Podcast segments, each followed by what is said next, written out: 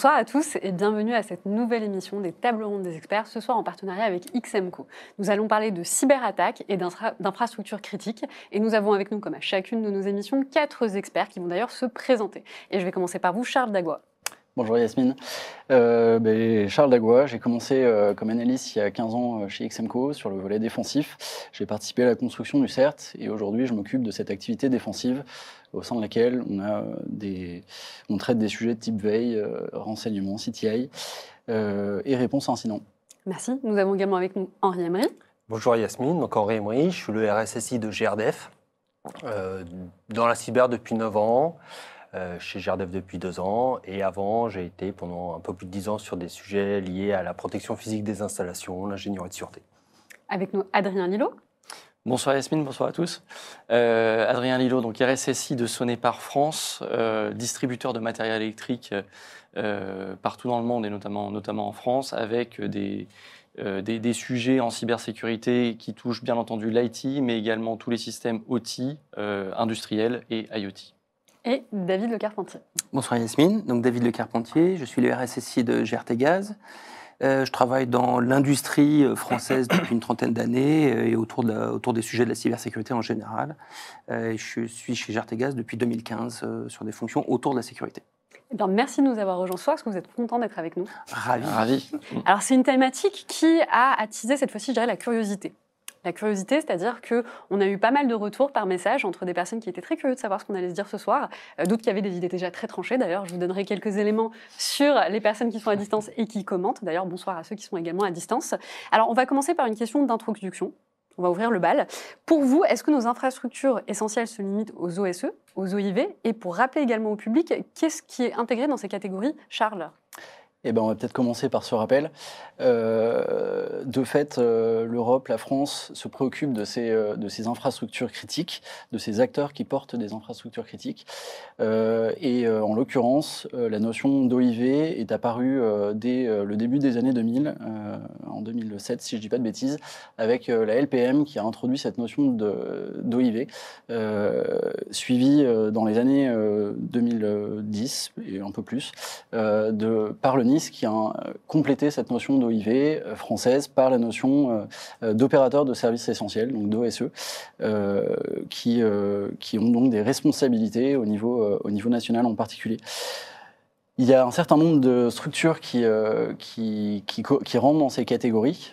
typiquement, d'après certains chiffres qui avaient été communiqués par le gouvernement français, en 2016, il y avait un peu moins de 250 OIV, dont les noms n'étaient pas communiqués, mais qui étaient euh, qui appartenait à euh, une euh, cadre dominante sectorielle composée, enfin complétée par 12 sous-secteurs d'activité, parmi lesquels on pouvait évidemment retrouver des choses comme l'énergie, les finances, le transport, la santé, pour ne citer que les, les principales. donc évidemment, il y a un certain nombre de, de structures qui, qui, on l'imagine, ont des responsabilités et euh, portent des activités importantes euh, pour la nation. Et dans ce contexte-là, euh, ces dernières, qui sont évidemment informées d'apparaître sur cette liste par l'État, ont des responsabilités à porter. Elles ont également des, enfin des, devoirs et des responsabilités. L'État a également un périmètre d'intervention sur ces sur ces structures. Et typiquement, l'ANSI va pouvoir, un, contrôler certains, certains, certains systèmes, enfin certains fonctionnements, certains modes opératoires. Euh, et deux, les, ces structures auront également, en termes de responsabilité, la nécessité de remonter les incidents euh, dont, euh, dont elles ont connaissance. Voilà en quelques mots ce qu'on peut dire sur les, les, OIV et les OSE. Euh, et du coup, pour répondre à la question euh, sur est-ce que les infrastructures se limitent à ces, à ces acteurs, je ne suis pas certain d'avoir l'ensemble des billes pour, pour y répondre de manière très précise, mais je pense que, euh, étant donné le nombre de, de, structures que j'évoquais tout à l'heure, on peut se douter qu'il y a déjà euh, un certain nombre d'acteurs qui, euh, qui sont représentatifs et, voilà. Henri Emery, vous avez des éléments pour compléter? Oui, en fait, quand on regarde un petit peu l'ensemble de cet écosystème des OIV et des OSE, on se rend bien compte qu'il manque probablement un certain nombre euh, d'opérateurs, que ce soit des opérateurs de la supply chain ou les fournisseurs de matériel et de produits, ou euh, certains services essentiels ou certains secteurs qui ne sont pas représentés. C'est d'ailleurs pour ça, dans la transposition française de la directive Nice 1, il y avait eu une ce qu'on a tendance à appeler une surtransposition. Alors, je ne sais pas si le terme est approprié, mais en tout cas, il y avait un certain nombre de secteurs ou de sous-secteurs qui avaient été rajoutés euh, par rapport à la directive européenne. Et si on regarde la directive Nice 2, qui, qui va arriver euh, et pour laquelle bah, le gouvernement français est en train de travailler sur la transposition en droit national avec une, une mise en œuvre pour le 17 octobre 2024, et bah, on a de nouveau euh, des nouveaux secteurs euh, dans ce qu'on va appeler les entités euh, euh, essentielles, ce qui va remplacer en gros les, O- OSE. hein. Et on a une nouvelle catégorie, les entités importantes, qui là couvrent largement plus euh, les secteurs d'activité. Ça prouve bien qu'il y avait quelque part, en tout cas d'après l'Union européenne et d'après le, les différents États, hein, des trous dans la raquette. On peut parler des services cloud, qui étaient assez peu représentés. Alors, il y en avait dans les, ce qu'on appelle, on n'a pas parlé des FSN, les fournisseurs de services numériques dans Nice 1. Mais euh, voilà, tout, tout ce qui est infrastructure Internet, toutes ces choses-là, bah oui, on en a tous besoin. Euh, L'énergie comme les autres secteurs. Et donc oui, il y a, y a des éléments qui n'étaient pas dans, dans ces euh, réglementations Nice 1 et la LPM. Je, pense qu'on est en train de couvrir avec Nice 2 une grande partie ce- ces éléments-là. Alors justement, j'ai un internaute qui me dit, donc c'est Jean-François, euh, pourquoi les hôpitaux ne sont pas considérés comme des OIV Est-ce que c'est quelque chose notamment qui va bouger dans Nice 2 Alors, déjà, un, la liste des OIV, elle est classifiée de- défense nationale. Donc, on n'a pas à dire qui est OIV, qui ne l'est pas. Donc on ne le sait pas. Donc, on ne sait- c'est On a des idées, mais c'est pas public. c'est pas, c'est pas public. Premièrement. Deuxièmement, rien ne nous dit qu'il n'y a pas des- un certain nombre d'hôpitaux qui sont OIV. Probablement pas tous, parce que si on compte le nombre d'hôpitaux euh, en France, on, arrive euh, probablement au-dessus des 250 euh, OIV à peu près que, euh, que le SGDSN et, et, l'ANSI donnent comme chiffre. Mais donc peut-être qu'il y a des hôpitaux qui sont OIV. Et puis le secteur de la santé est dans, dans Nice. Donc un certain nombre d'hôpitaux sont déjà couverts et ils seront probablement encore plus avec Nice 2. Et de toute façon, on le voit bien quand il y a, une, quand il y a un, gros, incident euh, sur un hôpital, euh, euh, c'était Corbeil-Essonne ou l'hôpital de Rouen, l'ANSI dépêche tout un tas d'analyses d'auditeurs et, de spécialistes de la réponse à incident pour aider les, hôpitaux. Donc il y a bien quelque chose, en tous les cas, même s'ils n'étaient pas dans la réglementation, ils sont quand même soutenus face à la cybermenace. Merci. Alors justement, là, je vous présente une illustration du rapport XMCO sur les cybermenaces dans le secteur de l'énergie, notamment la provenance de certaines attaques étatiques contre des infrastructures énergétiques.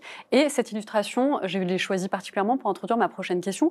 Quel est le type aujourd'hui de cybermenaces qui touche ces infrastructures euh, dont on parle actuellement? Charles? Il y a deux façons de répondre à cette question, une réponse théorique, une réponse pratique. Euh, si on part euh, du point de vue euh, purement euh, théorique, euh, le, de fait, euh, les infrastructures critiques sont tellement euh, enchaînées euh, les unes avec les autres euh, qu'on peut avoir un effet boule de neige si euh, l'une d'entre elles vient à tomber. Euh, on peut euh, en effet euh, prendre l'exemple du secteur de l'énergie. Si jamais euh, l'énergie vient à disparaître, aujourd'hui, euh, il y a énormément de dépendances euh, sur ce secteur euh, qui font que euh, d'autres euh, secteurs par rebond seront touchés. Euh, un autre élément qu'on peut avoir en tête, c'est que euh, en matière de cybermenaces, on peut être victime sans pour autant être la, euh, la cible d'une attaque. Euh, et je pense que c'est un élément à avoir en tête euh, au regard euh, de tout ce qui se passe autour de la supply chain. Euh, c'est un, un point, je pense, qui est important dans, ce, dans, dans cette, euh, dans cette thématique. Il y a euh, différents types de menaces. On peut parler de sabotage, on peut parler d'espionnage, on peut parler euh, de cybercrime, euh, entre autres avec tout ce qui est ransomware, on peut parler d'activisme. Je pense que l'énergie, au même titre que plein d'autres secteurs, est euh, affectée par ce, euh, ces différents euh, types de menaces. On peut parler également de motivation, entre autres dans le secteur de l'énergie avec les intérêts stratégiques des différentes nations. Et, et ça, c'est, on va dire, pour le, le volet théorique. Dans la pratique, ce qu'on a vu en termes de cybermenaces sur le secteur de l'énergie en Occident, entre autres euh, dans les derniers mois, dernières années, c'est principalement euh, des éléments en lien avec le cybercrime, des éléments en lien avec euh, l'activisme. Concernant l'espionnage, évidemment, il y a peu d'informations qui sont disponibles.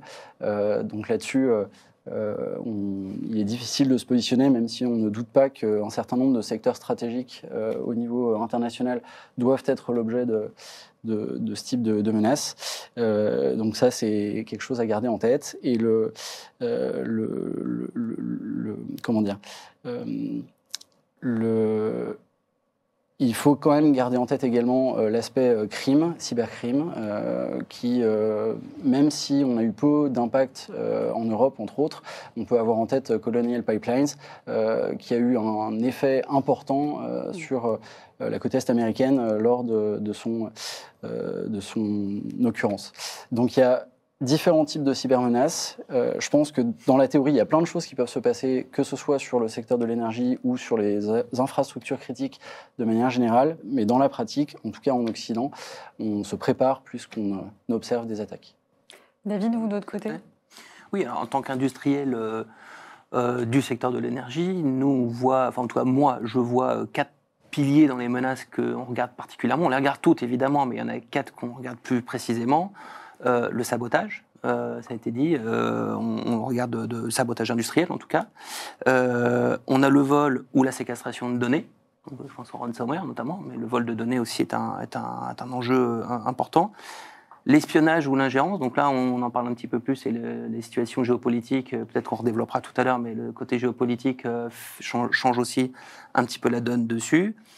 Et puis l'atteinte à l'image, puisque de- de la détention de cette fonction et de cette mission de service public, euh, la confiance qu'ont euh, nos citoyens dans, nos, dans la manière dont on sécurise euh, nos missions est importante pour les autorités, pour le citoyen. Donc l'atteinte à l'image, et on le voit avec toutes les campagnes de désinformation, parfois ça peut nous, éch- nous échapper et on peut être là encore victime d'un effet collatéral ou, indirect, en tout cas comme, comme on peut l'être notamment dans le cas de la criminalité. Euh, et donc, euh, au-delà de ces grands piliers qui, qui, qui, qui, qui, raffinent d'autres, sous-catégories, euh, je pense que la première menace, alors on est à la limite de la cyber, mais la première menace déjà c'est de ne pas en parler. Donc merci d'avoir mis le débat sur la table parce que la sécurité par l'obscurité, c'est daté. C'était vrai dans les années 80, 90, jusque dans les années 2000. Euh, et 2007, 2010, là, nous a montré que, euh, ben non, il y avait un mythe qui était tombé. Donc, il faut en parler. Il faut en parler. Pour la première raison, c'est que sinon, d'autres en parlent. Alors, en préparant l'émission, j'ai vu qu'il y avait quelques youtubeurs euh, qui cherchaient du putaclic et qui, et qui se positionnaient et qui essayaient de dire des choses. Alors, évidemment, sur, le sensationnel, euh, sur le côté m'as-tu vu? Évidemment, euh, c'est très imprécis. Euh, souvent, c'est faux, d'ailleurs, comme, euh, comme révélation. Par contre, ça fait du sensationnel. Euh, voilà, tout, c'est la fin du monde. Voilà, c'est les, les- complots. Alors évidemment, toujours bien euh, dé- délicatement posé, mais voilà. Donc, il faut euh, que des spécialistes parlent du sujet, expliquent les choses clairement. Voilà, évidemment, on ne dévoile pas de secret classique, mais voilà. La première des choses, c'est d'en parler. Et donc, face à ça, pour un industriel, bah, euh, le principal enjeu, c'est de s'adapter aux menaces qui sont changeantes. Le contexte change, les technologies évoluent, euh, la convergence de l'IT et de l'OT, alors de l'informatique classique et, de l'informatique euh, de production, étant ce qu'elle est, et elle continuera à avancer, et c'est bien, amène son lot de- d'enjeux. Donc il faut faire face à ces enjeux, ces nouveaux risques, en ayant une réalité que nos systèmes industriels ont des cycles de vie qui sont de l'ordre de plusieurs années, dizaines d'années, alors que euh, les menaces évoluent en six mois de temps. Vous avez vu le, changement de paradigme euh, au mois de février euh, l'année dernière. il a fallu s'adapter. Moi, ce que j'ai pu constater, c'est que nos, modes de fonctionnement, et d'ailleurs y compris notre posture, a pu évoluer rapidement face à cette situation, s'adapter. On a dû faire évoluer même notre, système de fonctionnement sur les transits internationaux entre euh, la France et euh, l'Europe de l'Est. Donc on a su s'adapter et les enjeux, c'est de pouvoir continuer à s'adapter en protégeant d'un point de vue cyber nos infrastructures face à des menaces qui, euh, qui sont, euh, si vous regardez le nombre de CVE qui, qui croît de manière, euh, enfin donc de vulnérabilité publiée, euh, qui croît de manière linéaire, euh, eh bien, il faut continuer à faire face à ça avec des cycles de vie d'installation qui sont euh, vraiment euh, pas du tout calés sur les cycles. Donc l'enjeu, c'est ça, c'est d'arriver à composer euh, sur, sur ce paradigme d'une menace qui est très changeante, avec des systèmes qui sont très figés. Je parle surtout pour des industriels. C'est intéressant, euh, David, je rebondis par rapport à ce que dit un internaute, hein, parce que c'est ce que tu disais euh, sur le fait de ne pas parler, de ne pas pouvoir communiquer l'information. Finalement, on sensibilise pas assez, d'autres prennent la parole et le, font mal. Et donc là, il y a Jean-François qui, euh, qui écrit, donc énergie, j'y ai bossé aussi, lors du début de la guerre Ukraine-Russie, il y a eu des attaques contre les serveurs qui gèrent l'électricité, nous ne sommes pas autorisés à en parler, mais nous la subissons. Comment aujourd'hui on peut remédier aux différentes attaques? De façon générale, hein, j'entends. Comment on peut remédier euh, aux Mm. attaques déjà en se préparant Voilà. Je pense que euh, c'est la meilleure des choses. Il faut qu'on anticipe. Euh, moi, j'aime bien le. Quoi, les, pour prendre des. un petit peu des poncifs, mais euh, nous, on est le bouclier. En face, il y a l'épée et on est constamment dans l'adaptation. euh, comment on se protège face à l'attaquant avec peut-être quand même une petite spécificité c'est que nous, en tant que défenseurs, bah, on doit fermer toutes les fenêtres de la maison. Là où l'attaquant, il a juste besoin de trouver une porte ou une fenêtre ouverte. Et donc, voilà, on se prépare, on se prépare, on s'entraîne. Euh, on met en place les bons niveaux de protection. En, alors, en restant à la fois sur le vieux paradigme du château fort et de la défense en profondeur, mais en s'adaptant aux nouvelles technologies qui mettent complètement à bas ce, modèle traditionnel.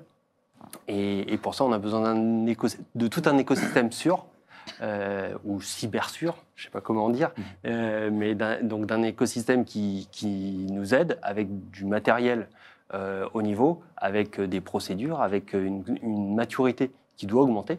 C'est toute la chaîne qui doit augmenter, pas que, euh, euh, on va dire, les, les gros industriels de- du secteur de l'énergie. Et on le voit d'ailleurs hein, dans les attaques, si on regarde l'évolution de- des, des rançongiciels sur euh, les deux, trois dernières années, les grosses sociétés qui se, font, euh, euh, qui se prennent un, ransomware, il y en a toujours, bien évidemment, mais globalement, ça a tendance à diminuer.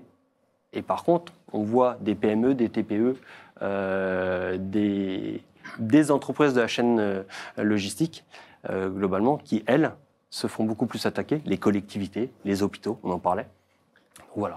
Et c'est tout l'écosystème qui doit se sécuriser, pas uniquement... Pour compléter ce que tu disais, euh, moi je pense effectivement qu'en tant que défenseur, euh, la difficulté de notre métier, c'est qu'on doit gagner tous les jours, alors que l'attaquant, il suffit de gagner une fois. Euh, malheureusement, on retient sept fois où ça n'a pas marché. On doit faire avec l'adaptation de la menace en continu. On doit faire aussi avec l'adaptation de l'interne. Notre business change en interne. La chaîne de valeur et les acteurs avec lesquels on interagit se transforment également à des rythmes différents. Euh, et euh, même s'il ne faut pas les considérer comme des menaces, il faut les considérer comme l'écosystème changeant avec lequel on doit faire tous les jours. Et, et je rajouterais juste un élément. Tu as dit, tu as sorti un mot qui est parfois un gros mot, mais business. Il faut pas oublier que on est là pour sécuriser le business de notre entreprise, le service public qu'on rend, le euh, service commercial en fonction. Nous, c'est un service public qu'on rend, mais euh, donc on a cette, cet enjeu constamment du bon niveau face à la menace pour protéger, mais pour pas coûter trop. Et, on doit l'avoir en tête. Et ça, on- trop souvent, on- n'est pas là pour faire de la cyber pour faire de la cyber. On adore la cyber, je pense qu'autour de cette table-là, on est là parce qu'on aime ça, mais on n'est on pas là pour faire de la cyber. Sinon, il faut qu'on aille euh, au CNRS faire de, de la R&D ou à l'ANSI, euh, euh, qui est une formidable maison pour ça. On est là pour sécuriser le service et le business. Là où, et en face, les attaquants, pas oublier, j'exclus la partie euh, étatique, mais les attaquants cybercriminels, ils sont là aussi pour faire du business. Effectivement. Ouais, je, je voudrais euh, illustrer euh, l'adaptation à la menace. Euh, euh, au début de l'attaque, euh, du conflit euh, russo-ukrainien, euh, on s'est tous mis, euh, on s'était coordonné à l'époque avec tout le secteur de l'énergie, on s'était tous mis en mode euh, tendu. On s'est dit, on va prendre une volée euh, de, ce qu'on nous disait ou de ce qu'on pouvait imaginer comme perspective. On s'est dit, on va, on va prendre une salle. Qui aura imaginé que, un, euh, l'Ukraine résisterait euh, à des attaques parce qu'elles ont subi un nombre pharaonique, que je crois que dans le rapport on parlait de neuf wipers qui n'ont finalement pas tant donné d'effet que ça. Et moi je- j'explique, et je suis pas le seul à avoir cette analyse, c'est que l'Ukraine se défend et s'entraîne malgré elle depuis 2014, et donc elle est rodée et l'ensemble de ses infrastructures sont rodées, et donc ils ont finalement sous l'angle euh, cybernétique que peu d'effets. Donc, euh, donc le, le- choix des, des- des armes conventionnelles était, euh, on va dire, euh, presque la seule voie. Euh, mais pour autant, il y a eu du mouvement sur le- sous l'angle cybernétique.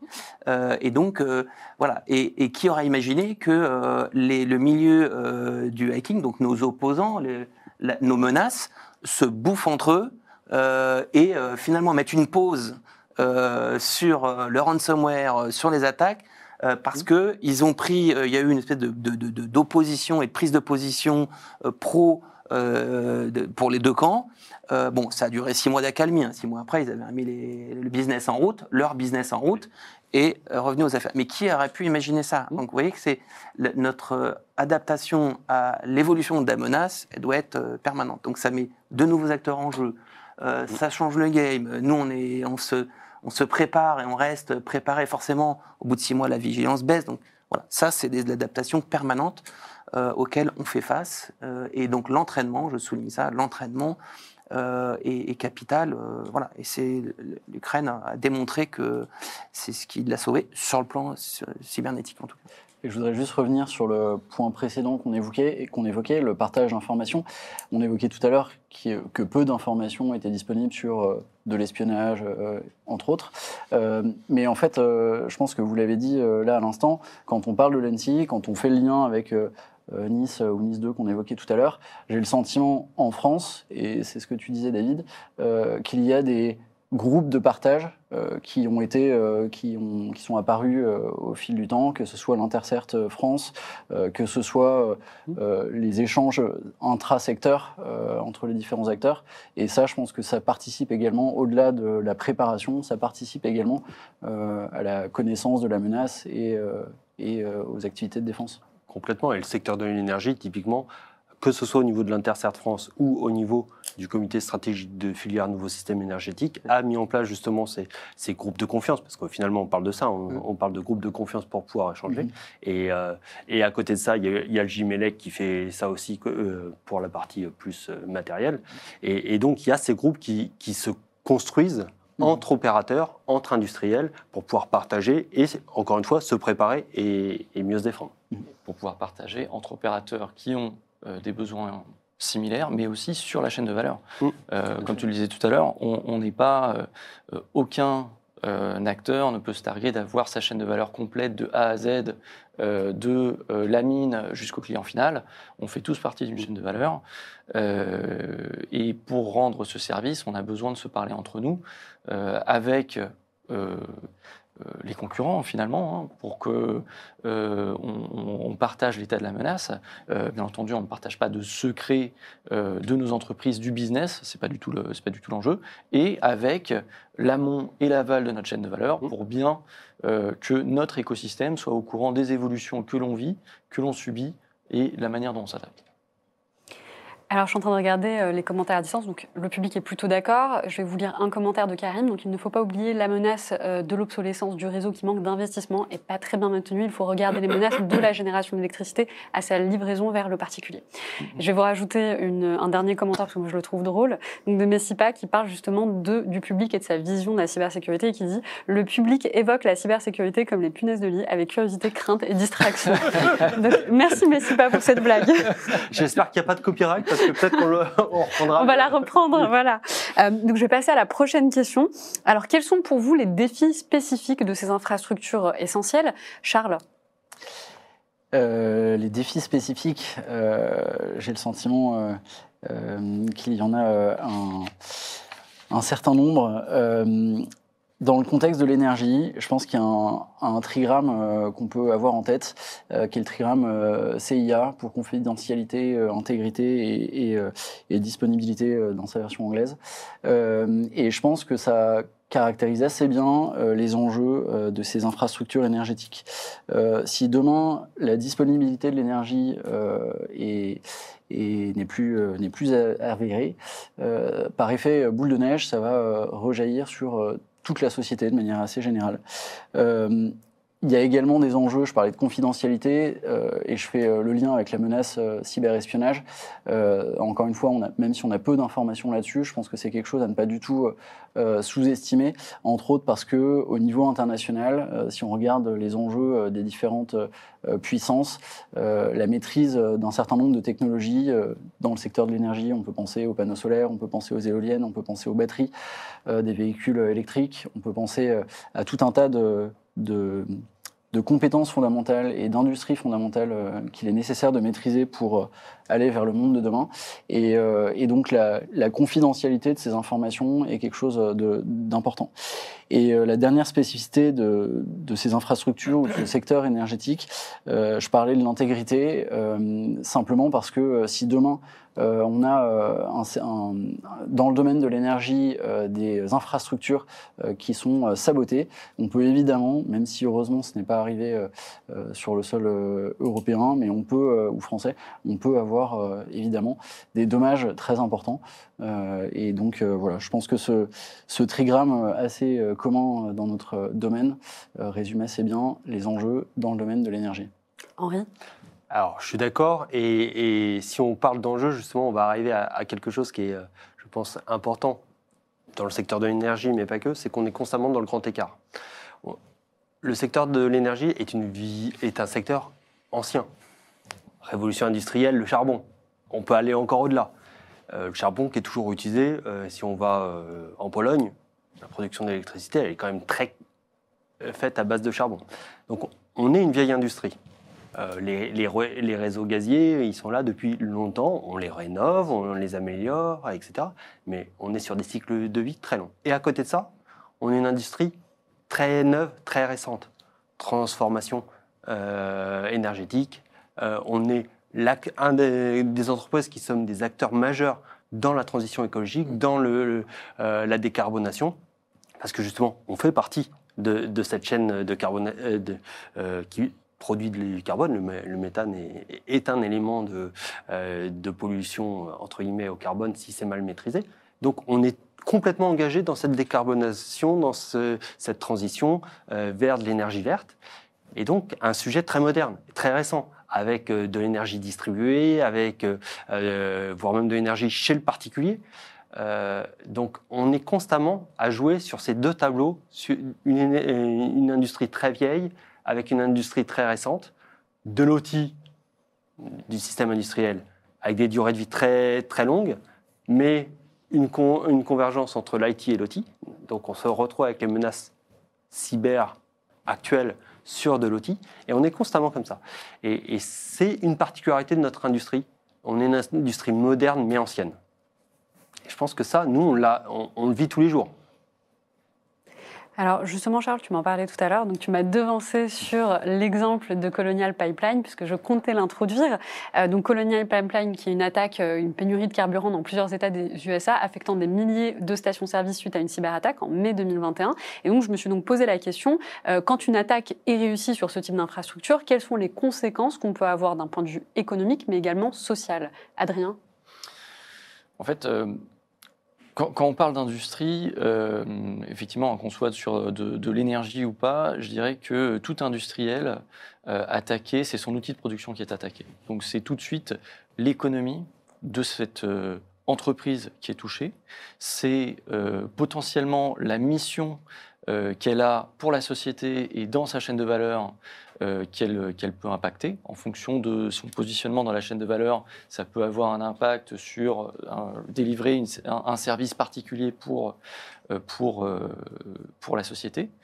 Euh, donc, attaquer un outil de production euh, industriel, c'est forcément avec un impact important à différents niveaux, si jamais c'est euh, avec une mission directement pour, euh, pour, les, pour les citoyens ou pour une chaîne de valeur. Néanmoins, ça a un impact très fort sur le maillage économique et ça a un impact fort pour, euh, pour les citoyens. Donc je pense effectivement que c'est une cible clé pour euh, les attaquants, puisque euh, ça touche tout de suite au portefeuille, ça touche tout de suite au porte-monnaie. Euh, c'est, très vite visible quand c'est un industriel qui est clé pour un État, comme c'est le cas là dans l'exemple qui est mentionné ici, et comme ça peut être le cas sur, sur mes collègues qui sont autour de la table. Donc, le- le- le- l'enjeu, en plus, sur la partie de production et sur la partie industrielle, comme ça a été mentionné, c'est des cycles de vie qui sont extrêmement longs, avec une obsolescence extrêmement forte. Euh, on est euh, avec des cycles de vie de décennies, alors même qu'on a une transformation digitale, qui est très récente et qui arrive euh, dans nos environnements de production et dans nos environnements de transformation, de, que ce soit de la matière ou de, transformation de la valeur. On est avec des dégâts qui peuvent être colossaux. Je vais citer un autre exemple qui est arrivé l'année dernière, en juin dernier. Euh, des activistes ont, attaqué une, euh, un- une fonderie en Iran. Euh, ont pris le contrôle de la fonderie complètement et euh, ont euh, conservé euh, la vidéosurveillance pour être certain de ne pas impacter la sécurité physique des opérateurs de cette fonderie, pour conserver une image positive auprès du public, bien entendu. Euh, ces activistes euh, ont, bien pris le temps de montrer que l'ensemble des opérateurs étaient sortis avant d'activer cette attaque, et on voit sur une attaque qui dure quelques secondes, une minute tout au plus, euh, on voit la fonderie qui, euh, la cuve dans laquelle le métal en fusion est, qui se déverse euh, sur l'ensemble de l'usine. Ensuite, les pompiers interviennent euh, et euh, cette fonderie a été finalement inopérante pendant un, temps extrêmement long. Euh, les activistes ont conservé, en tout cas ont essayé de conserver une image positive auprès du public par rapport à, leur- à leurs activités et l'industriel a été impacté très fortement sur, son outil de production avec une remise à niveau, une remise en état de fonctionnement de son usine qui a pris extrêmement longtemps.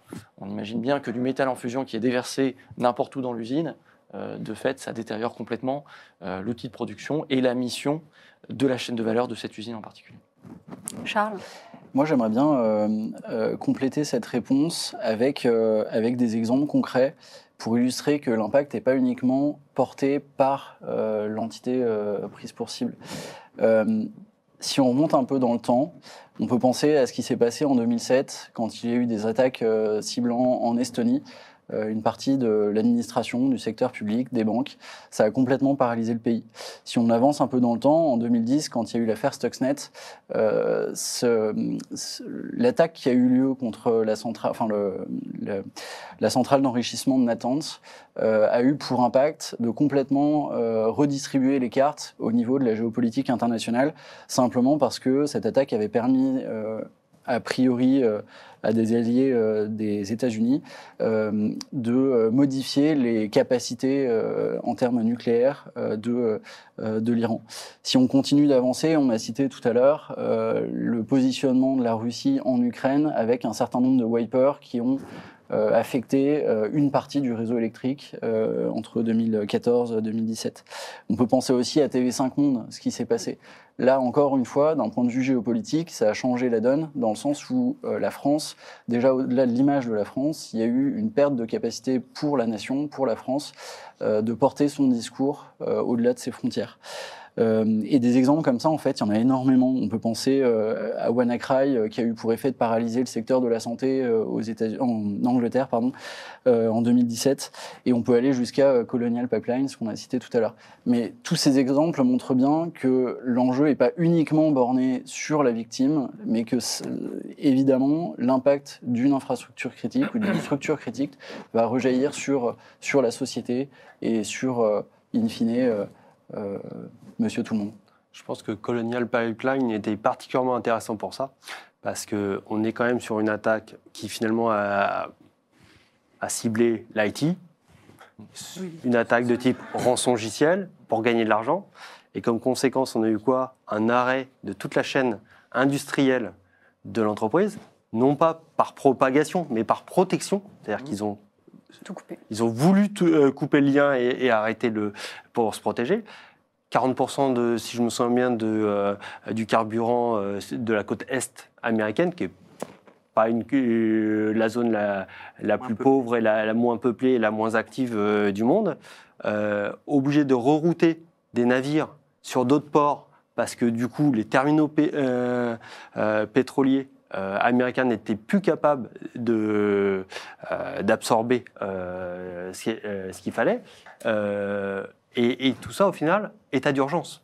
La première fois, il me semble, qu'un État comme les États-Unis décrète l'état d'urgence pour une attaque cyber. Voilà. Donc ça a impacté toute la côte est américaine. Et on peut aller euh, plus loin d'ailleurs. euh, Je pense à ça à cause de- du terme état d'urgence, mais on peut penser également à ce qui s'est passé au Costa Rica plus récemment, où là, euh, le pays a été complètement paralysé. Euh, et et, euh, si je dis pas de bêtises, il y avait eu des histoires. Enfin, je, je, je suis pas certain de moi, donc euh, à prendre avec des pincettes, mais il me semble qu'il y avait eu des histoires de, de risque de banqueroute au niveau euh, d'un pays. Et si on regarde plus près de nous, hein, les attaques sur euh, les hôpitaux, bah, à chaque fois, c'est des opérations d'annulés. Parce qu'aujourd'hui, bah, euh, sauf à avoir des médecins urgentistes militaires, euh, une opération sans informatique, elle est très compliquée. Nos médecins sont formidables, mais ils sont plus, fo- plus formés à de la médecine d'urgence sans informatique. Et, et donc, c'est potentiellement des vies en jeu à chaque attaque, parce que des reports, alors, on passe toujours les, les cas prioritaires, mais quand même, sur la durée, il y a des gens qui ont des traitements de fond euh, qui peuvent ne pas les avoir en temps et en heure. Puis on n'a plus accès aux dossiers des patients. Aujourd'hui, qu'est-ce qu'on fait quand on n'a pas justement l'historique du patient? On ne peut pas le toucher en Non. réalité, donc il y a une Non. réglementation autour. Et, et d'ailleurs, il y a même eu des, des cas de, de décès. En Allemagne, il me semble que c'était en 2019, euh, une personne qui malheureusement est décédée suite à une cyberattaque euh, qui, qui était d'ailleurs euh, une attaque par ricochet. C'était même pas ce qui était ciblé par les attaquants. Euh, cette personne a été transportée d'urgence, devait avoir une opération d'urgence dans cet hôpital qui, a été, qui a été touché par la cyberattaque, a été transportée d'urgence dans un autre hôpital et finalement est décédée sur le trajet. Je crois même qu'il y avait eu des excuses de- du groupe attaquant euh, pour ça. Tout à fait, puisque c'était pas la cible, effectivement. Tout comme Colonial Pipeline, euh, euh, il y a eu un retour en arrière des attaquants de Colonial Pipeline officiellement. Ici, ils l'ont dit. euh, plateforme. Eux, eux, ils n'avaient pas d'intérêt, ils, offraient juste une plateforme d'attaque. Ils n'étaient pas eux-mêmes utilisateurs. C'est vrai, c'est vrai. Ils se disaient, nous, on n'y est pour rien. hein. Voilà. On avait eu aussi une augmentation du prix du carburant, donc on voit bien de ce que vous êtes en train de me dire. Il y a des différents exemples. D'ailleurs, euh, le public vous dit que les exemples sont très bien choisis, euh, qu'on a et des impacts directement sur euh, l'IT, on a des impacts économiques, on va avoir des impacts sociaux et puis finalement des impacts physiques. Hein. Tu, tu disais, Adrien, qu'une personne en était morte. Donc euh, aujourd'hui, ça dépasse vraiment l'espace numérique. hein. Aujourd'hui, on est, on est tellement dans, un- dans des environnements digitaux que euh, euh, ça, peut avoir des, conséquences euh, dramatiques. Euh, effectivement, il y a un cas extrême avec une, vie humaine, mais je pense que plus on va avancer dans le digital et plus ça va être, pas forcément des décès, mais plus ça va avoir un impact sur la vie des gens. Je, moi, je, voudrais compléter dans les exemples qui illustrent bien les, interactions entre, entre la, vie, de la société, des entreprises et puis des événements techniques euh, d'une cyberattaque. Tu prends l'exemple de Maersk, Mhm. euh, 17 ports bloqués, bloqués dans le monde, euh, la garde nationale pour gérer euh, des kilomètres de queue dans les villes, les villes bloquées dans 17 ports dans le monde. tout ça pour une attaque et avec un, un opérateur qui ne sait plus ce qu'il y a dans ses containers. Donc, euh, l'accès, à- comme les dossiers euh, médicaux, lui ne savait plus ce qu'il y avait. Il pouvait même pas euh, gérer manuellement la situation. Donc, on voit que, et c'est le sens d'ailleurs de, de réglementation et de la prise de conscience, les, systèmes euh, dits d'importance vitale ou critique ou essentielle ont, euh, et c'est ce qui les qualifie d'ailleurs, qui les, caractérise, ont un impact fort sur la société. Imagine demain plus d'électricité, imagine demain plus de transport, plus d'eau. Euh, il faut combien de temps pour que ce soit le chaos dans n'importe quelle société? Donc c'est pour ça que cette règlement, ces réglementations euh, nous le rappellent, nous sensibilisent.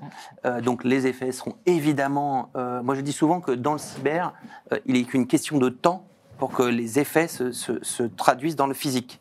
Hein, on a une attaque sur un système informatique. Il se passe combien de temps avant qu'on dise aux gens, quand elle est importante, euh, de rester chez eux C'est du concret. Les gens sont au chômage technique, où la production ne sort plus, les médicaments ne sortent plus, l'eau n'est plus distribuée. euh, euh, là, tiens, ces derniers jours, le, le, SIAP, là, c'est cette semaine, je crois, donc le, traitement des eaux usées. Hein, imaginez que vous puissiez plus tirer la chasse d'eau chez vous. Je vous assure que dans Paris, ça va vite faire le buzz. Donc, donc tout de suite, ça, rapidement en tout cas, ça a un impact dans la vie physique. Et donc ces secteurs-là sont nécessairement euh, impactants. Et ce qu'il faut éviter, et ça on s'y attache régulièrement, c'est les effets euh, dominos. euh, les effets en cascade euh, d'un secteur sur l'autre. Et je crois qu'on va pouvoir développer là-dessus. Alors c'est ma prochaine question, mais juste avant de, pa- de passer à la prochaine question, je voulais te dire, David, tu t'es parfaitement synchronisé avec le public. Parce que pendant que tu étais en train de donner l'exemple sur les avions, quelqu'un était en train d'écrire, donc Jean-François qui dit la pire est l'attaque contre les aéroports américains avec le risque pour l'atterrissage des avions. Donc parfait. T'étais a- t'étais il y a parfaitement pas- synchronisé. de secteur, faut dire, qu'il soit vraiment épargné en réalité. hein, euh, dès qu'il y a beaucoup de monde, dès que ça touche euh, des, des- des- des services euh, essentiels pour la, pour la vie en société, euh, voilà, Ah, On peut prendre un, un autre cas qui, qui peut paraître plus anecdotique, mais si demain euh, tous ceux qui ont des parents ne peuvent plus aller, euh, quoi, sont obligés d'aller chercher leurs enfants parce que leurs enfants ne peuvent plus euh, manger à la cantine parce que les cantines ne, euh, ne peuvent plus gérer leur, leur flux euh, de nourriture, ça va désorganiser.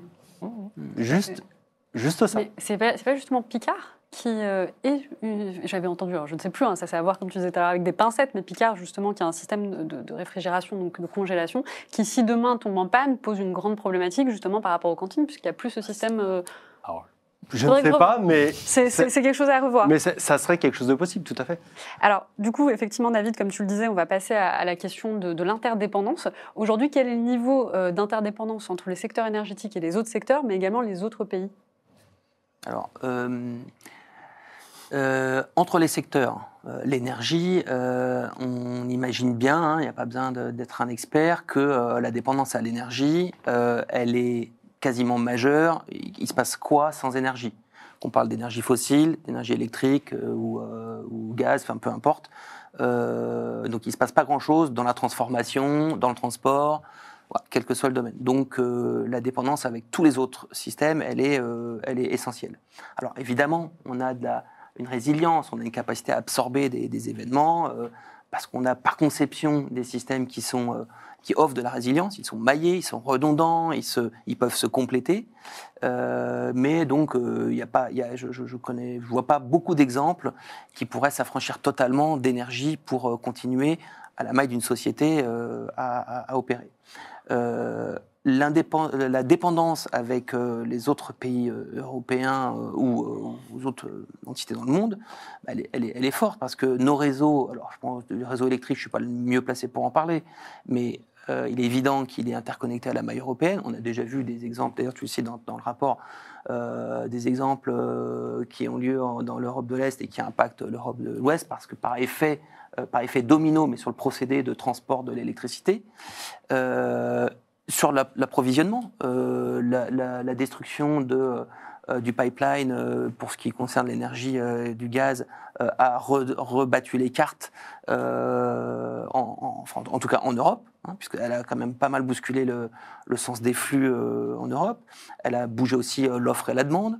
Euh, donc on a une, dépendance dans l'énergie euh, fossile. Le gaz, euh, on importe aujourd'hui euh, euh, quasiment la totalité de, notre production euh, d'énergie sous forme gazeuse.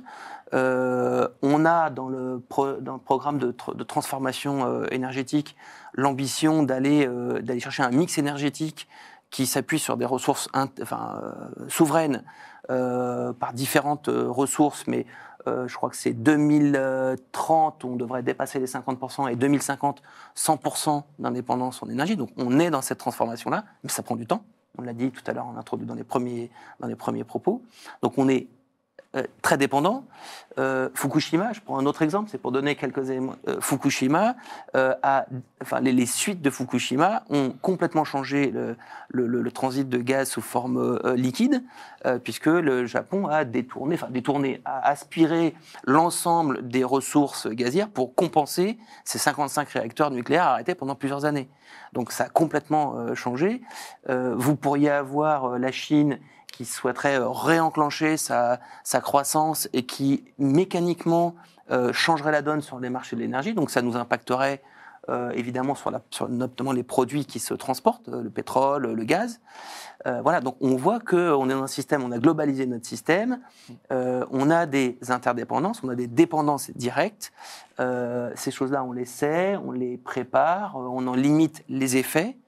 Euh, voilà, ça c'est une réalité auquel euh, finalement toutes ces, toutes ces prises de conscience ces 20 dernières années nous, nous conduisent à euh, repenser les choses et avoir des structures qui soient nationales ou européennes pour essayer de coordonner ces, ces enjeux.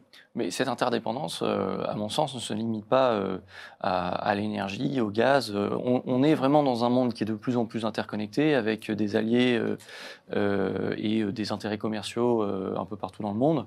On parle bien entendu de, du silicium et notamment des puces électroniques. Euh, donc le silicium en tant que matière première, les puces électroniques en tant que matière dans la digitalisation du monde et la transformation euh, terres rares. des composants et euh, de, de- de- Taïwan et euh, des- des- de- du contexte géopolitique qu'il peut y avoir en Asie. Euh, et euh, peu de gens aussi le savent, mais les fabricants des machines utilisées par TSMC, euh, qui permettent au fur et à mesure d'avoir des composants de plus en plus performants, euh, sont aux Pays-Bas. Euh, pour autant, euh, ce service des Pays-Bas n'est pas regardé comme un service essentiel, en tout cas pas à ma connaissance, euh, des Pays-Bas. Tout ça pour dire que mon propos n'est pas de dire est-ce qu'il faut que ce soit un service essentiel ou pas, mon propos est plutôt de dire qu'on est dans un système avec une supply chain qui est de plus en plus interconnectée, c'était un peu ce que je disais tout à l'heure. Euh, on est dans cette sup- supply chain, en fonction de notre euh, poids dans cette supply chain, on peut avoir un impact euh, par effet domino directement sur le reste de la supply chain. Ça vient rebondir également sur ce que tu disais tout à l'heure, euh, où c'est pas parce que euh, c'est toi qui est impacté que ce soit une cyberattaque ou pas. C'est pas parce que c'est toi qui est impacté que euh, tu n'as pas de dommages collatéraux finalement. Et avoir cette, cette vision business et cyber est absolument indispensable. Nous, en tant que défenseurs de la cyber, pour amener une valeur ajoutée au business, on doit aussi donner cette vision au business de dire euh, le business sait qu'est-ce qui est indispensable pour lui. En tout cas, euh, j'espère qu'il le sait, c'est censé être son métier. Par contre, nous, on doit aussi lui dire attention, cet acteur pour lequel tu n'as pas de, de, de, de, euh, de plan B euh, est un acteur indispensable de la chaîne et s'il est cyberattaqué demain, ta chaîne s'arrête. Un, un bon exemple, je trouve, de l'interdépendance, parce qu'on parle bien d'interdépendance. Euh, les autres secteurs dépendent de nous, on dépend des autres secteurs. Un, bo- un bon duo que j'aime bien, moi, c'est énergie-telco. Alors, Les, systèmes de télécommunication, quels qu'ils soient, ne fonctionnent pas sans énergie. Ça paraît relativement évident, mais et le secteur de l'énergie a besoin des telcos pour fonctionner. Donc, s'il y en a qui qui marche plus, l'autre marche plus. C'est aussi, alors c'est très binaire hein, comme vision, mais c'est la réalité. Et puis, euh, on peut compléter par le fait que, euh, enfin, c'est pas une question d'interdépendance, mais simplement de dépendance, euh, pour aller plus loin dans ton propos, Henri. Euh, simplement le fait que, euh, enfin, il y a certaines études qui ont été faites. Je pense entre autres à un chef d'entreprise français, Jean Covici, qui avait montré le lien entre la croissance de la société et, la consommation d'énergie. Il y a un lien complètement direct. Et donc là, enfin, en termes de dépendance, vraiment, sans énergie, comme tu le dis, il n'y a absolument aucune évolution de la société. Excellente vidéo de deux heures euh, que, je, que je conseille et j'ai oublié mon fils à la, obligé mon fils à la regarder parce que, parce que non mais elle démontre effectivement les enjeux qui, que, que- auxquels on va faire face demain dans nos sociétés. Euh, parce qu'effectivement, notre richesse, euh, la richesse produite dépend de l'énergie, pour, pour zoomer que sur ce- cette dimension-là. Euh, et, et il le démontre assez bien. Alors après, je ne suis pas spécialiste pour juger de, de la qualité et de la, de la réalité de ses propos, mais en tout cas, ça questionne. Euh, ça doit nous faire euh, réfléchir sur un sujet que ta question amène, c'est euh, la souveraineté. hein. Notre inter- intervention, ça, ça sera peut-être l'objet d'une autre émission, mais, mais effectivement, la souveraineté, quoi, l'interdépendance. regarde le médical, hein, en ce moment, aller chercher des antibiotiques en ce moment en pharmacie, vous allez voir que l'interdépendance sur les chaînes de production, c'est un sujet. Euh, et c'est c'est- c'est- c'est sur des choses essentielles, hein, la santé. euh, Et pourtant, on parlait de ce sujet en 2020. Voilà. On est trois ans plus tard, on n'a toujours pas tout, tout ce qu'il faut euh, en voilà, termes donc, donc euh, ça, moi, pour moi, ça renvoie à la question de souveraineté, euh, Ouais. sur- sur- notamment sur des activités essentielles. Alors, qui dit infrastructure dit également cybersécurité industrielle. Qu'en est-il en fait des caractéristiques de la cyber euh, dans ces infrastructures quand on connaît la relative rigidité face aux mises à jour de ce secteur? Tout va bien. Tu vas bien? Désolé de te couper. Tout va bien. Tout va bien. C'est une bonne introduction, effectivement, tout va bien. Euh, non, effectivement, euh, on, on l'a cité tout à l'heure, il y a, il y a l'obsolescence, euh, il y a euh, l'hétérogénéité des systèmes, avec un poids de l'histoire qui est extrêmement grand. Euh, Henri, tu le citais tout à l'heure. Euh, on a des industries, des usines qui, sont, euh, euh, qui, ont démarré leur histoire il y a 100 ans, 50 ans, en fonction, de, en fonction du domaine, euh, et qui maintiennent, euh, de par le coût, de par la complexité de, mettre en œuvre, de par tout un tas d'éléments euh, euh, business, qui maintiennent ces infrastructures pendant extrêmement longtemps. On a des organisations aussi qui sont particulières, qui sont différentes du monde de l'IT, et des priorités qui sont différentes également. Mm. On s'occupe bien plus de la disponibilité, la confidentialité euh, vient en, en- en second plan. Clairement, la disponibilité, c'est l'objet numéro un, la, la- la hantise numéro un euh, des, euh, des directeurs industriels. Tout ce monde-là, avec cette obsolescence, pour autant, voit l'intérêt de la digitalisation.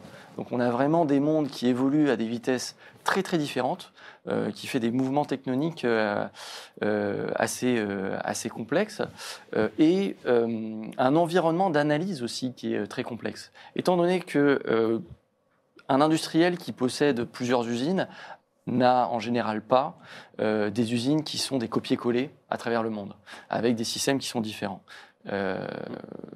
Ça cette hétérogénéité des systèmes crée une complexité pour identifier la personne qui va être en capacité d'analyser le problème rencontré. Euh, je, vais, illustrer ça par euh, un fait historique, qui n'est pas cyber. Un fait historique, c'est lors de l'annulissage d'Apollo 11. euh, je crois que la NASA appelle ça l'alerte 1202.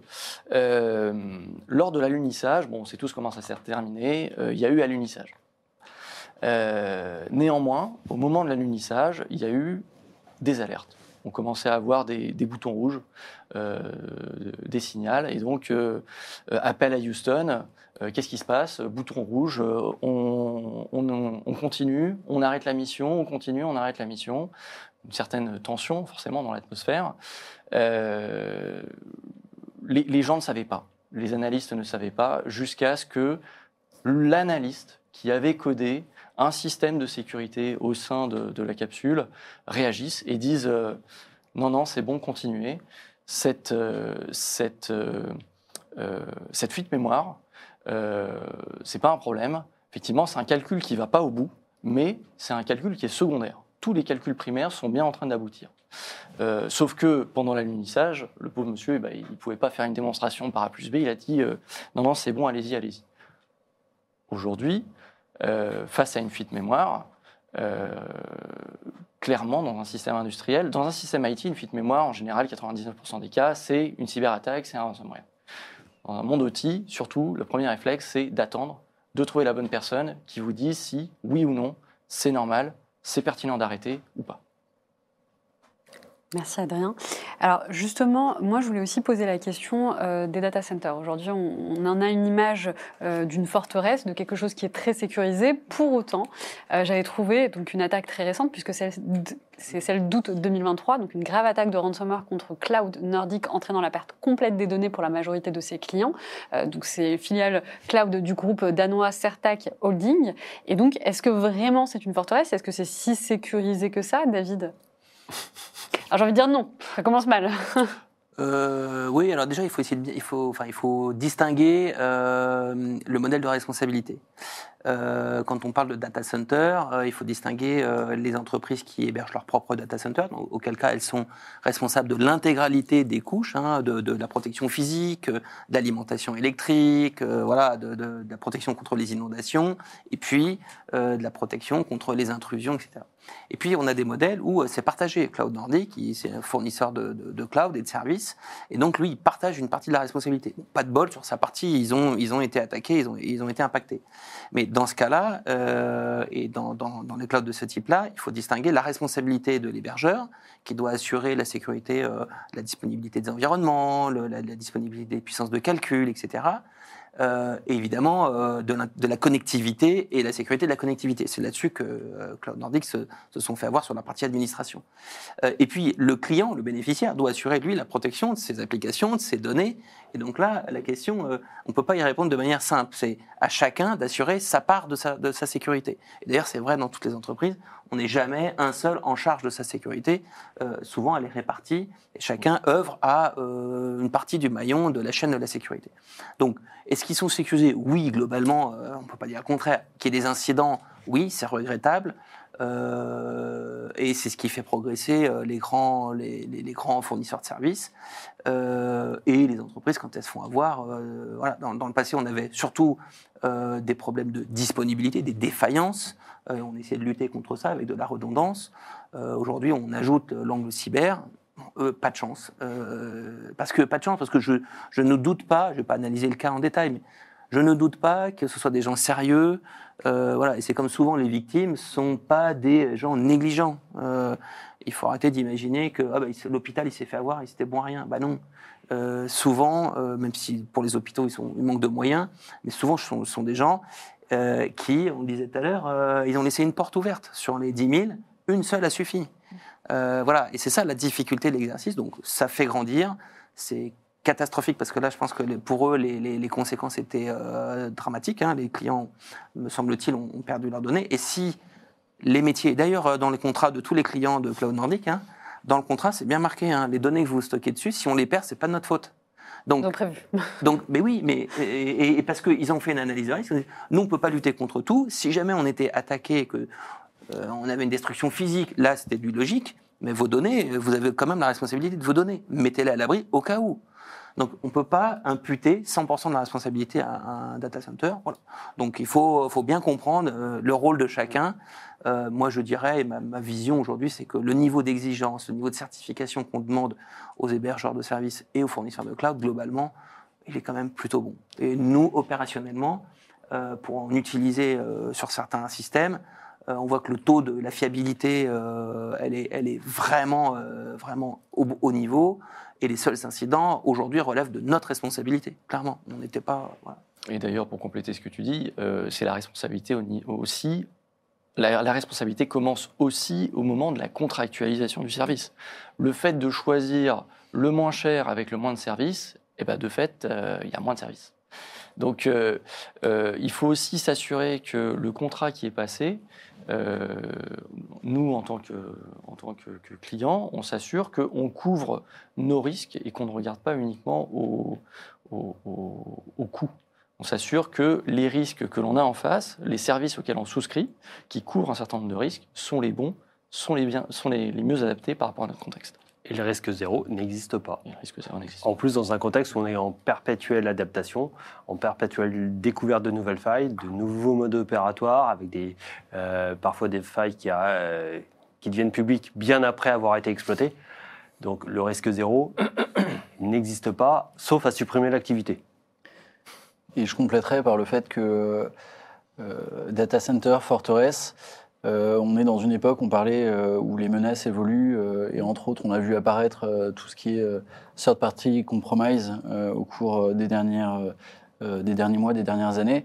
Je ne sais pas si on peut parler de forteresse ou pas, mais aujourd'hui, dans les third parties qui sont victimes, on peut penser à des acteurs comme RSA, à des acteurs comme Octa, qui, je ne sais pas si ce sont des forteresses ou pas, mais en tout cas impactent la sécurité de nos systèmes d'information. Donc il y a en effet... euh, Et il y a toujours un autre risque, on n'en a pas encore parlé, et c'est vrai qu'on généralement on n'aime pas le pa- euh, trop en parler, mais le malveillant interne. C'est-à-dire Insider. C'est vrai que. les- l'insider, la personne qui de toute façon a les accès légitimes, mais Le kamikaze, le pilote d'avion qui... Voilà. Ou le- voilà. mais qui- un insider euh, qui a les un employé euh, mécontent ou voilà Malveillant. ces- voilà euh, ou malveillant, euh, peu importe la, la raison, qui a en plus les accès légitimes et dans le cadre de son activité la possibilité de faire des, un certain nombre d'actions avec des, des privilèges élevés, on n'est jamais à l'abri. Il faut toujours avoir euh, des, des mécanismes de protection, des mécanismes de traçabilité, etc., et des mécanismes de détection pour euh, euh, réduire les risques. Mais on n'est pas à l'abri de ça. Alors, pour revenir sur le secteur de l'énergie, quelles ont été les leçons qu'on a tirées des cyberattaques qui ont touché le secteur énergétique? Est-ce qu'aujourd'hui, en 2023, on a le recul nécessaire, notamment pour identifier euh, des nouveaux cas? Charles. J'ai le sentiment euh, qu'un des, en- enfin, en tout cas à notre niveau, un des enseignements qu'on a pu faire euh, récemment, c'est le lien extrêmement fort entre le contexte géopolitique et, et bien l'impact sur le, sur le terrain en matière de cyberattaque. Entre autres dans le contexte du conflit euh, entre la Russie et, l'Ukraine. Euh, en février, euh, quand le conflit a démarré, énormément d'acteurs dans le domaine de la cybersécurité ont envisagé une augmentation très importante du nombre d'attaques. Et, force est de constater plusieurs mois après que cette augmentation qui était envisagée au niveau européen, au niveau national, n'a pas eu lieu. Euh, et euh, euh, enfin, ça, c'est un, premier point sur, sur la géopolitique et le, et, le, le reflet dans le cyber. Il y a eu une évolution importante du paysage de la menace, donc sur le, le point que je, je- je viens d'évoquer. Et puis après, si on reprend les différents types de menaces que j'ai mentionnés tout à l'heure, espionnage, euh, sabotage, euh, cybercrime et, et activisme, euh, sur l'espionnage, il y a eu a priori, euh, enfin de notre côté, sur l'année 2022, on a identifié neuf modes opératoires euh, qui euh, ont ciblé un certain nombre d'acteurs dans le secteur de l'énergie. Sur le volet espionnage, force est de constater que peu d'informations sont partagées. On revient sur le sujet qu'on a évoqué tout, au tout début, mais en tout cas, il y a, pas, euh, il y a, pas, il y a eu peu d'informations communiquées. Ça ne veut pas dire qu'il n'y a rien eu pour autant. Euh, sur le volet sabotage, il y a eu un certain nombre d'actions euh, dans les derniers mois euh, qui ont concerné entre autres les infrastructures ukrainiennes. Mais de notre côté, en France, en Europe, et encore heureux, on n'a pas vu de, de- de destruction d'infrastructures avérées. Il y a eu un, un sujet sur l'aspect cybercrime avec, euh, on parlait tout à l'heure de Colonial Pipelines, avec euh, un équivalent euh, au niveau, je crois que c'était aux Pays-Bas, avec des, distributeurs et des, des acteurs de la chaîne d'approvisionnement en énergie qui ont été pris pour cible par des ransomware. Contrairement à Colonial Pipelines, euh, ces incidents n'ont pas fait l'objet de revendications de la part de groupes d'attaquants, groupes d'opérateurs, enfin, d'opérateurs de ransomware.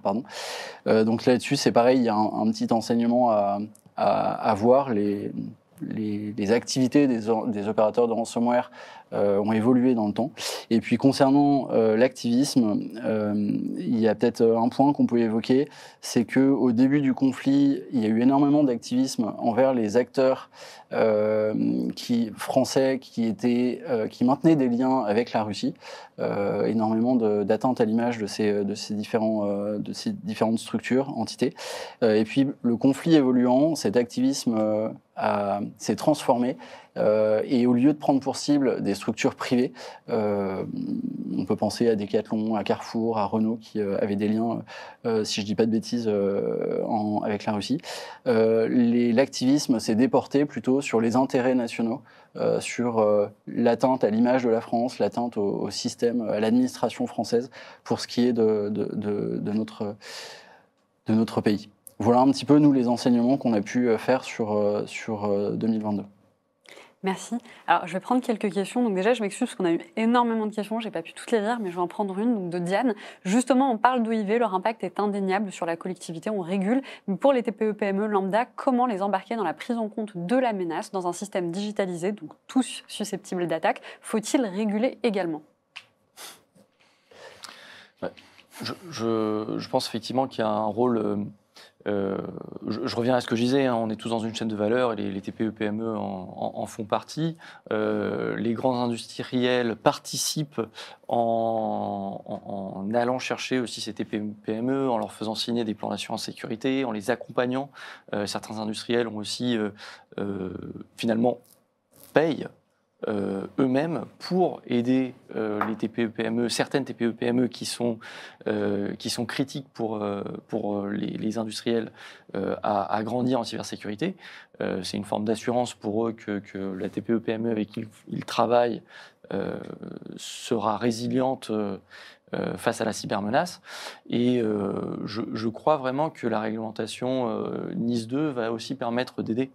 Le fait de cibler des secteurs, le fait de mentionner spécifiquement une responsabilité de l'acteur ciblé euh, par euh, l'industriel ciblé par NIS 2, euh, non seulement lui-même en tant qu'acteur, mais aussi en tant que, chaîne, pour qu'il regarde qu'est-ce qui se passe en amont de sa chaîne. je, pense que ces réglementations vont dans le bon sens. Donc, que l'industriel y soit, y aille seul, en payant, en accompagnant ou en, mettant une force quelconque pour que la TPE y aille, ou que l'industriel y soit obligé par, la, par des réglementations à s'assurer qu'en amont, euh, les TPE, PME fassent de la cyber, dans les deux cas, je pense que ça va dans le bon sens. Ah, Attention quand même à, à la volonté de réguler euh, systématiquement. On est déjà en cybersécurité face à une inflation réglementaire et, et- et ce que beaucoup, à juste titre, appellent un millefeuille réglementaire. Mm, mm. Rajouter des couches et des couches encore, euh, je suis pas sûr moi que ce, que ce soit le, le système. D'autant plus que si on régule et qu'on engendre des coûts vers les, les TPE et les PME, euh, sont-elles capables de les absorber? Parce que c'est ça. Alors que quand un client, dans un contrat, amène le contrat et amène le paiement de, la- de sa cybersécurité dans le contrat, la TPE, euh, la TPE ou la PME, elle reçoit une partie de l'argent. Euh, quoi, elle reçoit de l'argent pour sécuriser son, euh, son activité. En France, quand on met une réglementation, généralement, il n'y a pas les budgets qui, qui découlent de l'État en, en direct. Donc attention à ça. Euh, moi, je pense plutôt qu'il faut euh, travailler sur l'accompagnement, euh, mettre éventuellement des dispositifs comme, comme euh, bah, l'énergie et l'aérien ont fait pour favoriser l'audit des, des, des systèmes, ou comme il y a eu pour... euh, voilà. Et, et après, par contre, réguler, mais il y a des réglementations là-dessus, les fournisseurs euh, de matériel, de solutions logicielles, etc., pour que eux introduisent la sécurité dans leur conception. Et euh, finalement, qu'on ait pu à mettre des surcouches de sécurité sur des produits avec des failles, mais qu'on ait un système qui soit, dès la conception, et c'est ce qu'essayent de faire tous les grands industriels avec plus ou moins de réussite en fonction des, des cas, mais qu'on arrive sur un système sûr dès le début. Après, il y aura toujours des erreurs euh, d'intégration, des erreurs de configuration, des... et c'est pour ça qu'il y aura toujours besoin de cybersécurité. Et je pense qu'on a un bel avenir devant nous. C'est un peu l'objectif également de- du Cyber Resilience Act, euh, de s'attaquer directement aux fabricants Oui. pour s'assurer que la conception soit euh, à la base euh, et euh, certains domaines réglementés, euh, plus réglementés, dirons-nous, comme la santé ou, ou d'autres, l'ont intégré dans leur programme d'enregistrement également. Alors justement, il y a un commentaire qui rebondit sur ce que vous dites. Donc Laurent, en plus de Nice 2, Dora sera également mis en place en janvier 2025. Alors on arrive à la fin de, cette émission, mais je vais finir avec une question qui est euh, pour toi Adrien. Forcément, on est à l'année de l'IA, donc on est obligé d'en parler. C'est dans tous les thèmes.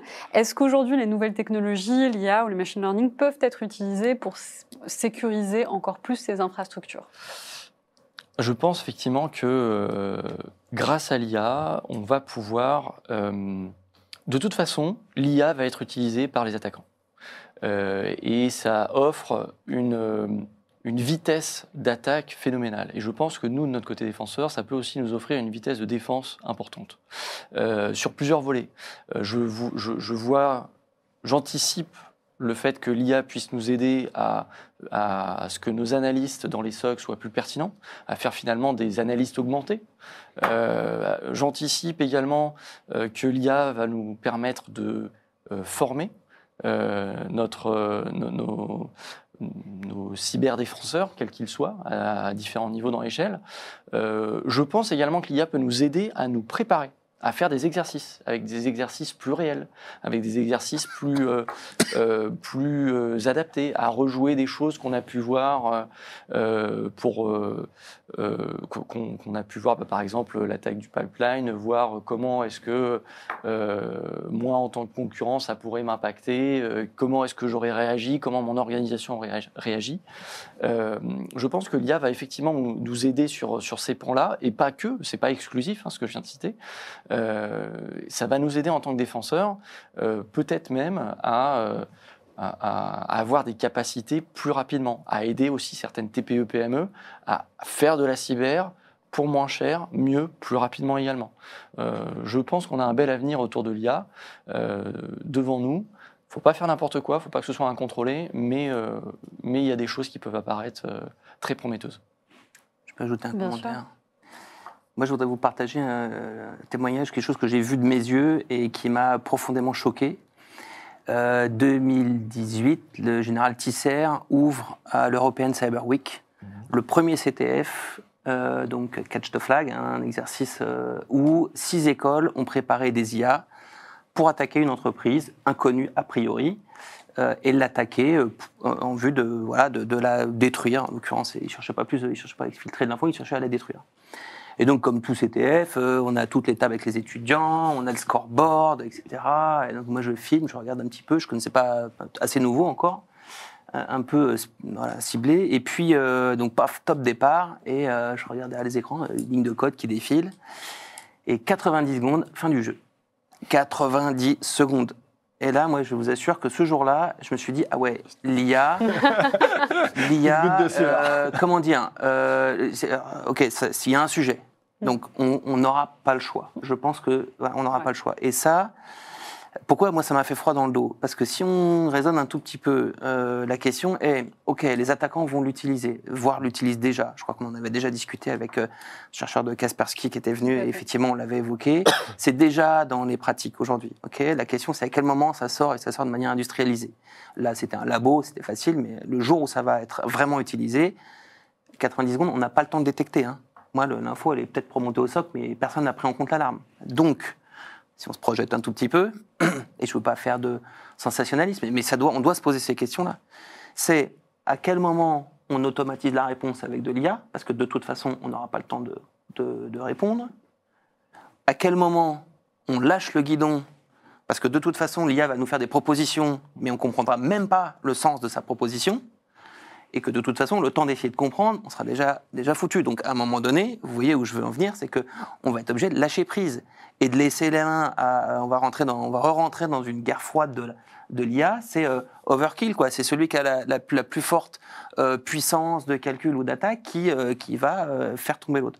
Et là, euh, on perd la main. Enfin, dans cette projection-là, voilà. Moi, cette, cette vision-là, alors j'espère qu'elle se réalisera pas trop vite, euh, ou en tout cas qu'on aura euh, maîtrisé euh, nos systèmes de défense. Mais on voit bien que ces systèmes-là, qui ont une complexité qui nous dépasse, euh, qui ont une célérité qui est hors de notre portée, euh, bah, nous challenge sur la manière dont on va répondre. Euh, et donc, je pense qu'on n'aura pas le choix, dans tous les, notamment dans les étapes que, tu as citées, la prépa, euh, et peut-être même jusqu'à de la réponse. Donc, on n'a pas le choix d'y aller. Il faut en tirer le, le profit parce que l'attaquant, lui, il y est déjà. Mm. Je serais à leur place, je le ferais déjà. Voilà. Comme tu dis, ils le font peut-être déjà. Mais c'est sûr, la question c'est à quel moment on opérationnalise et on exploite euh, ça. Voilà, c'est comme toute arme, Mais elle, elle se développe en secret et on la dévoile au moment où c'est le plus opportun en fonction de ses, ses intérêts euh, propres. tout comme les systèmes de défense, ça fait des années qu'on parle de intégrer du machine learning, du deep learning euh, à droite, à gauche sur nos systèmes. D'ailleurs, avec plus ou moins de réussite, hein, euh, aujourd'hui. Oui, euh, parce qu'on a, fanta- on a fantasmé aussi Voilà. sur ce que ça pouvait faire. Mais c'est vrai qu'on en distille, euh, on n'a pas un produit aujourd'hui où il n'y a pas de l'IA quelque part sur la boîte. Bon, ok. Le moindre chatbot a l'IA maintenant Voilà. derrière. Donc, euh, Ok, mais, euh, mais les enjeux sont, sont, sont plutôt ceux-là. Donc effectivement, il y a beaucoup de valeur à tirer de ces technologies-là. On ne peut pas les nier. Et puis, il faut savoir les utiliser dans, un- dans une notion de, de, de- de relation d'opposition et de confrontation euh, sur le terrain cyber. quoi. Adapter nos jobs, adapter nos organisations. De toute Nos façon, compétences. déjà- nos compétences. oui, compétences. nos compétences. Tout à fait. Eh bien, merci. Merci euh, Déjà pour les échanges. Oui, déjà. C'est toujours trop court. hein.